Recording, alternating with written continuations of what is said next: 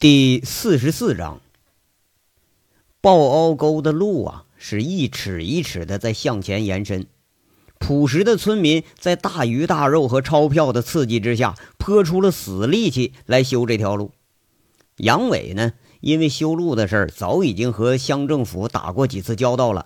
这次一下子引进了几百万的投资，乡政府把投资者那早都当大爷一样供着了。再不济，他也能解决农村一部分剩余劳动力的问题，不是吗？那事实上呢，只要说有投资，那就能富一片。自打这修路开始了，乡里头吃穿用住那消费猛增，贩菜的、卖工具的、卖烟卖酒的都跟着挣钱了。何况啊，杨伟这社会混了这么几年，那已然不是前两年那个愣头青了。这人情世故这个事儿，那也是经得多了。在处理乡政府和各单位的关系上，那也是游刃有余。不但说隔三差五的请那古乡长吃吃喝喝，而且在乡办的商店里头，给这个乡政府啊、乡派出所啊，大大小小的人都给订了年货了。小领导到办事员，个个说起来开牧场的这铁蛋娃来，那都是竖着大拇指说好。那说好了，礼到了，事儿他自然就办的是顺风顺水。元旦过后啊，在古乡长的极力游说之下，又有一百多名村民上山修路去了。去的时候那是半信半疑，多数是被乡长那舌灿莲花的嘴给说动了。不过一去之后，吃上两天，干上两天，一准你就不想回来了。那天天有肉，顿顿白面馒头，烟酒还得给你配发，这都是十里八村的爷们儿啊，在一块儿他也热闹。有这么个热火的地方，谁还愿意回家去守着那个老屋子喝米汤？完了还听老娘们在那唠叨啊？何况啊，那工地上可是说那一说给钱那就给，哎，随时就可以算工钱，而且工钱真不低呀！就这事儿，打着灯笼你都很难碰得到。那人气旺，干劲儿足，这进度就越来越快了。白天里头啊。几百人在路上绵延几里长，那煞是壮观。这里是人声鼎沸。杨伟这几年兵他可没白当，修路的人分成了几个组，就像当年的战术领队似的，精选的十名老民兵队员，专门管着是打眼放炮，把这老路窄的地方往宽里炸。跟着是四十名铁钎子撬杠队，哎，他专门管炸下来的山石，把那大块的都给他砸开，要不就推进山崖底下去。后面呢就是铺路的大部队，他负责平整电路，还有一个专门负责后勤补给的骡子车运输队，哎，在队长七婶的指挥之下，十辆大骡子车源源不断的从乡外采购新鲜的菜肉、禽蛋和这些必需品。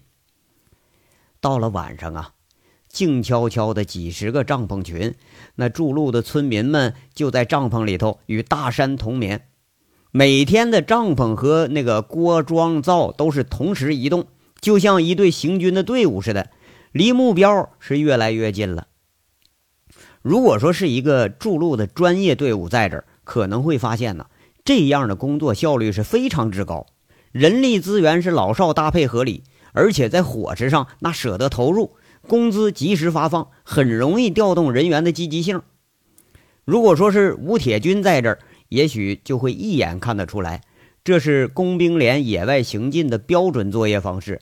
杨伟那是在部队里头偷了师了，就连隔三差五来工地上视察的乡长也感叹呢：“这是事在人为呀。”二十多年前啊，三个专业的筑路队用了一年零四个月才修好了这条路。那经营了不到五年，路就垮了。你要说，咱们再一看这个路，三个月通的路，哈，一看是一点问题都没有。就这么高的人气，经营三十年都不是问题。要说呀，这乡长都琢磨说想上这儿来放羊种树来了。而在杨伟看来呢，无所谓什么条件足与不足。真正决定一切的都在人，在于最大限度地发挥每一个参与者的潜力。就像凭着几名战术队员直闯匪巢一般，他做到了；就像曾经凭着几十名混混挑掉凤城庞大的地下赌场一般，他也做到了。那就像现在他凭着一群朴实的村民干专业筑路队才干得了的活一样，他做到了，而且做的还不错。就像将来他要凭着这群村民在这大山深处筑一个金窝银窝一样，他相信自己肯定能做到。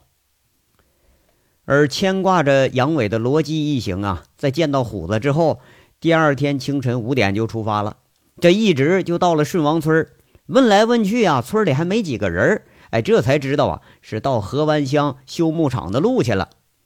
问了杨伟，说没人知道。罗辑当时一下傻眼了，不过这时候可就显出那虎子的机灵劲儿了，把杨伟改成铁蛋了。哎，你看，再这么一问，全都知道了啊！那不老杨官家那铁蛋嘛，也在那儿修路呢。地方问出来了，这仨人更傻眼了。这个河湾乡它在哪儿啊？你再问地点，却是让人大跌眼镜，正是两个方向，差了有一百多公里。仨人无奈之下，又是驱车往这河湾乡走。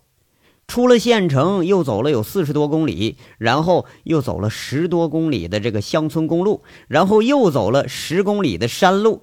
这一路问着呀，到了旧牧场的地方，已经是晚上快九点了。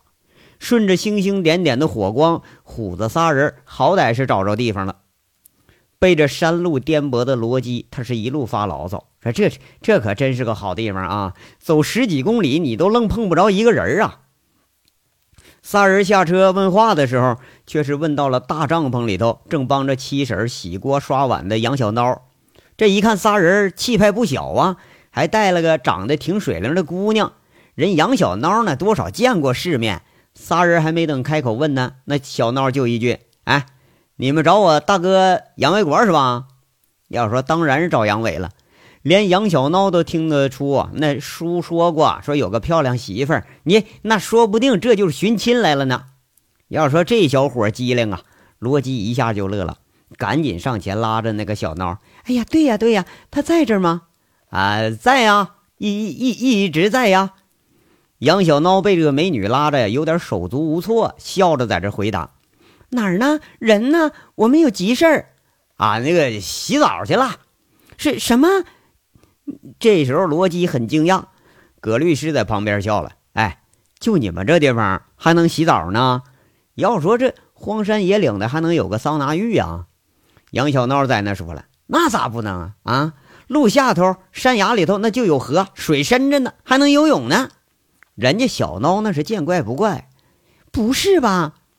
罗辑当时吓一跳，看看自己身上穿着厚厚的羽绒服呢，那虎子和葛明礼都是披着大衣，就连杨小孬也都穿着黄大衣呢，就惊讶的在这说：“这时候在河里洗澡，他想冻冻带鱼呀。”王虎子却说话了：“呃，那不能，我哥有这习惯，一年四季就喜欢洗冷水澡，冬天更喜欢，肯定在这了，那没错了。”那那谁？那赶快找去！罗基很着急。哎呀，那我带你们去吧。杨小孬擦擦手，披上大衣，吹了那个电石灯。不过一下醒悟到这还有个女的呢，就说了：“哎，你是女的，你别去了啊。他带了好几个人去洗去了，都光着屁股呢。呃，不，不要到时候你一去，把大家再给吓吓着了。”罗辑一下子又给雷笑了。感情啊，发疯的还不止杨伟一个人。众人说话这么个当会儿啊，这七婶儿转悠着回来了。一听这事儿，把这罗辑拉着去不远处厨娘们那个帐篷旁边烤火去了，安排着杨小孬，你去找杨伟去吧。小孬带着虎子和葛律师这仨人，深一脚浅一脚，打着手电筒就下了坡，转着河滩谷里头这个刺笼子呀，步行了有几分钟，就见滩地上有一堆火光。火光是不算远，河里头泡了几个正洗着澡、露了半个身子打冷战的人，正在那大呼小叫呢。滩上面一个全身赤裸着的男人呐，正在以极快的速度做俯卧撑呢。火花下面那古铜色的皮肤闪着光亮，不知道是水滴呀还是汗滴，嘴里念着七百六十五、七百六十六、七百六十七。要一看这很凶啊！杨小孬一看这小叔兼大哥那一身肌肉，就像山上的石头一般虬结，那又是敬畏，又是喜欢，又是羡慕。修路这些人里头啊，身板不错的人多了去了，但是像这么凶的肌肉，那可是少见。杨小孬他这个干农活干的少，身板那更是差远了。葛律师一看可愣了，这山里头温度已经接近零度了，山风一起，穿着大衣你都冷，居然还有人光着身子在河里洗澡呢！哎，居然完了还不是一个人，是一群人砸开冰窟窿在里边洗澡。王虎子一看呐，扑哧一下乐了，笑得半天他直不起腰来。那个光屁股做俯卧撑的，那不是杨伟还是谁呀？那野地里头做这个动作，让王虎子一下子想到了床上同样的动作。一听见笑声，那正专心致志做俯卧撑的杨伟吓得一激灵，手臂不稳，哎，差点就趴了个狗吃屎。一看是自己想都想不出来的人，没好气儿的骂一句：“我操！我他妈这是见着鬼了还是见着人了？”哎，哥哥呀，你看我是鬼还还是人？王虎子乐了，凑着大脑袋，哎，一上来让杨伟在这看看。杨伟看看也是嘿嘿一笑，拧了虎子那个胖脸蛋子一把。不过看着虎子啊，却是很暧昧的笑着看自己。哎，这才醒悟到，这不还光着身子呢吗？马上下意识的捂住下身，看着虎子他就踹，笑骂着：“滚远点啊！我躲这地方你都能找着。”说着话，杨伟却是自己纵身跳进水里头，一阵扑他洗干净之后，这才上了岸，擦干了，穿衣服。看到这葛明礼律师也在，隐隐的就想到了什么，有点紧张的问一句：“葛律师啊，怎么着？我我媳妇儿她她也来了？”葛律师看着杨伟笑了笑，摇摇头，说着：“啊，是罗基来了。”杨伟在那咂巴着嘴儿，不知道啊是失望还是无奈，在那说：“哎呀，他凑什么热闹来了？这还嫌不够乱，怎么的？”说着，杨伟和河里头乱扑腾的几个年轻人打了个招呼，就往回走。这王虎子就不解的问：“哎，哥呀，我咋听说你离婚了呢？你不还没结婚呢吗？没结婚就离呀？”杨伟没理会，随口说一句：“切。”你跟你媳妇没结婚还怀上孩子了呢？我们没结婚离婚有啥稀罕的呀？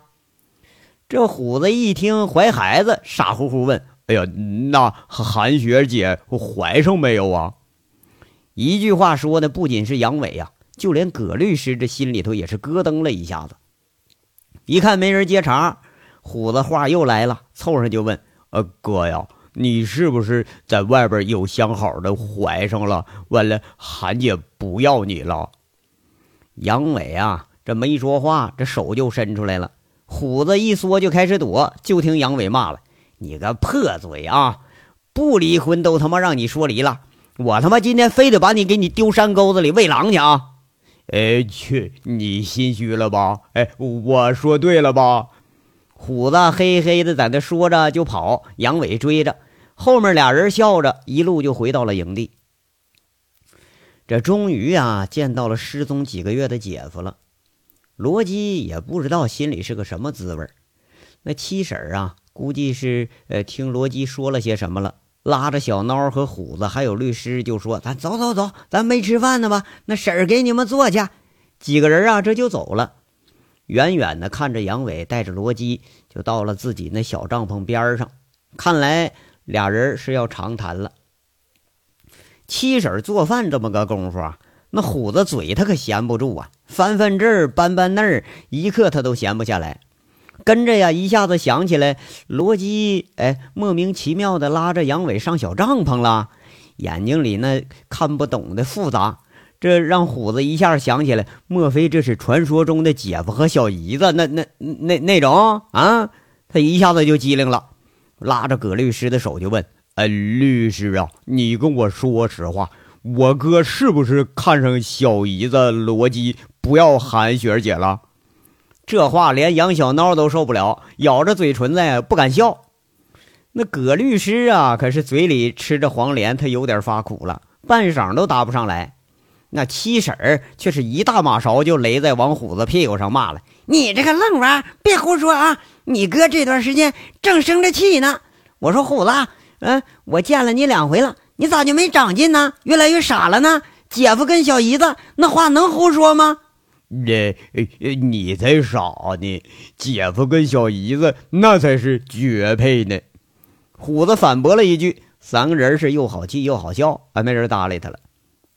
一看没人搭理他，这虎子又凑到七婶跟前说了：“呃，婶儿啊，你家大憨呢？叫来跟我喝两盅呗。呃，这这还有半瓶酒呢。”七婶看着虎子上蹿下跳，又翻腾出东西来了。那没好气了，大汉睡觉了，干一天活了，别叫他了。我说你就闲会儿行不行啊？你咋跟那个屁股上长刺儿了似的呀？一会儿这虎子搅的呀，这小孬和律师都也不搭理他了。虎子再一看七婶准备和面呢，这就凑上手来。嗯，那婶儿啊，你让我做饭吧，我闲不住啊。要说这倒也行，终于是有事儿干，把嘴给闭上了。火忘了，水开了，几个人是各有心思。除了王虎子一个人正专心致志、心无旁骛的和面呢。王虎子混他是混了点但是面到手里头就截然不同了。其他的事儿仿佛都是身外之事。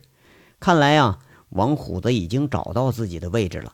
那大大的面团到了虎子手里头，仿佛有了生命一般，滴溜溜在案子上打转。王虎子提神吸气，双手如插花一般把面条拉成长条，再合再拉，就粗如耳臂的大面团子，三转两转，不一会儿就拉成了均匀细长的面条。做拉面的虎子呀，仿佛是在做一件神圣的事儿似的。他双眼凝重，炯炯有神，哪还有半点那浑人的样子？很可惜，剩下这三个人啊，各有心思。都没心思看王虎子的绝技，就连吃到嘴里的面也都是觉着没什么味道。小帐篷里头，杨伟在火堆里头抄了几锹没灭的火炭，均匀的埋在了沙土下边，又把这褥子给铺好，这才把罗辑给请进来。进了帐篷，一拉应急灯，这就是一个很光明的小世界。让罗辑很奇怪的是啊，这里边居然还放了一摞子书。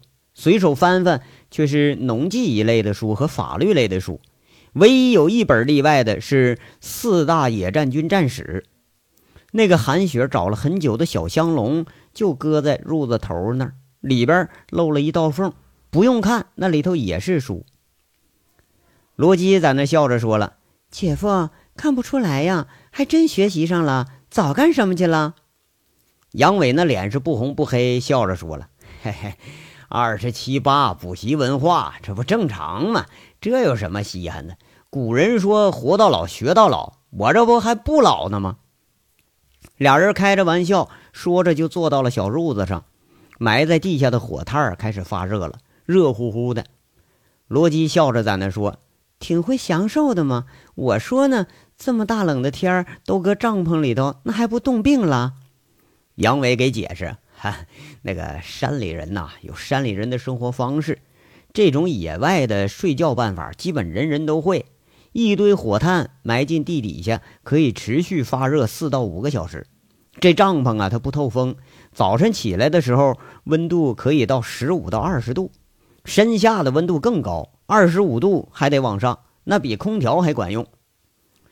看着罗辑呀，然后杨伟就问到主题了：“呃，罗辑啊。”你别扯来扯去的啊！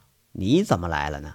这是又来要那个一百万赔偿款来了？我可告诉你啊，我现在可穷光蛋一个，你可别想讹我。话是这么说，其实就连杨伟也不相信韩雪会再要钱。这说话的时候明显就是开玩笑的口吻。切，德行！罗辑弯了杨伟一眼，杨伟在那嘿嘿笑着。就听罗辑说了：“别提这事儿啊。”这事儿和姐无关，是我出的主意。本来就想把你给吓回大连去，谁知道一吓唬跑得更远了。姐夫，我就来问问你，和我姐这事儿，你准备怎么办呢？你是不回去，他是不离，天天在家里头骂人、摔东西，怎么着啊？这样吊着有意思啊？那你姐不离，我有啥办法啊？杨伟双手一摊。罗基看着杨伟还湿着的头发，不知道心里头是份什么感觉，问了一句：“那你跟我说，你到底怎么想的呀？我就看不明白了，这鬼地方能比大连好啊？你就钻凤城、钻顺王村，那都比这地儿强啊！”我怎么想的？很简单呐，修路、建牧场、种树、种草、养猪、养羊，发家致富。我没想别的呀。这地儿风水宝地，多好啊！凤城待了两年多，大连待了几个月，上海、北京待了几天，我就觉着呀，我在城里傻了吧唧的，糊里糊涂，跟个废人似的。我回乡下干点自己能干的、喜欢干的事儿，有什么不好的呀？你们不要小看农民和农村，好不好？我在南方看人家那个农村，那农民一年都挣好几十万，比白领都强多了。现在好多城里人还往乡下挤呢。杨伟这回说的呀，倒是他真实的想法。这罗辑不依了，得得啊，你少给我上政治课。那我姐怎么办呢？你这也太不负责任了吧！哎呦，哎，罗辑，我把房子、钱什么都留给他了。他再想要钱，那总得等我再挣了再说吧。啊，你们还能让我怎么着啊？啊，哎，罗辑。你姐怎么说来着？杨伟在这说着，却是忍不住想到了韩雪，凑上来问一句。虽然是嘴里这么说呀，对韩雪的关切还是不自然的就流露出来了。罗辑一看，心里明白了几分，笑着说了：“哟，你还关心他呀？他让我叫你回大连，有什么话说清楚，好合好散。”没想到这话一出口，杨伟有点泄气了。嗨，算了算了吧。都这样了，还有什么说的呀？迟早他妈也是个离。我自己再回去找不自在家，我不去啊！嘿，我说你，罗辑气羞羞的看着杨伟那无赖德行，表露无遗，还真是无话能形容。憋了口气，又是苦口婆心的说：“姐夫，你咋就看不明白呢？我姐她是真心喜欢你，要不她早都签字离了。现在……”夫妻是同命鸟，大难临头各自飞的事儿我看多了。你说我姐图你个什么了？你们俩人好那时候啊，你就是个穷光蛋。哎，现在他要真一签字，你就又成穷光蛋了。你都这样了，他还惦记着你，你还要让他怎么着啊？要不是我拦着，怕你们见面就干仗，又要闹不好，那这次他就跟着来了。你说你个大老爷们儿什么东西呀？跟老婆计较什么呀？回去搁床头上跪个一天一夜，他准心软。那有什么解不开的呀？罗辑呀，先是在这生气，哎，说着说着，到最后却是把自己给说笑了。平时就看着杨伟见了韩雪，那就跟耗子见了猫似的，捧在手里头怕掉了，含在嘴里怕化了，那照顾的是无微不至。这床头柜这一说呀。这事儿还没准儿，杨伟真就能干得出来。而现在的杨伟一脸苦涩与难色，明显是在患得患失之间游走。连罗辑也看得出来，韩雪在杨伟心里他分量不轻。既然还有分量，那么他就有希望。杨伟想了想，他开口了：“至于说的是什么，咱们下章接着说。”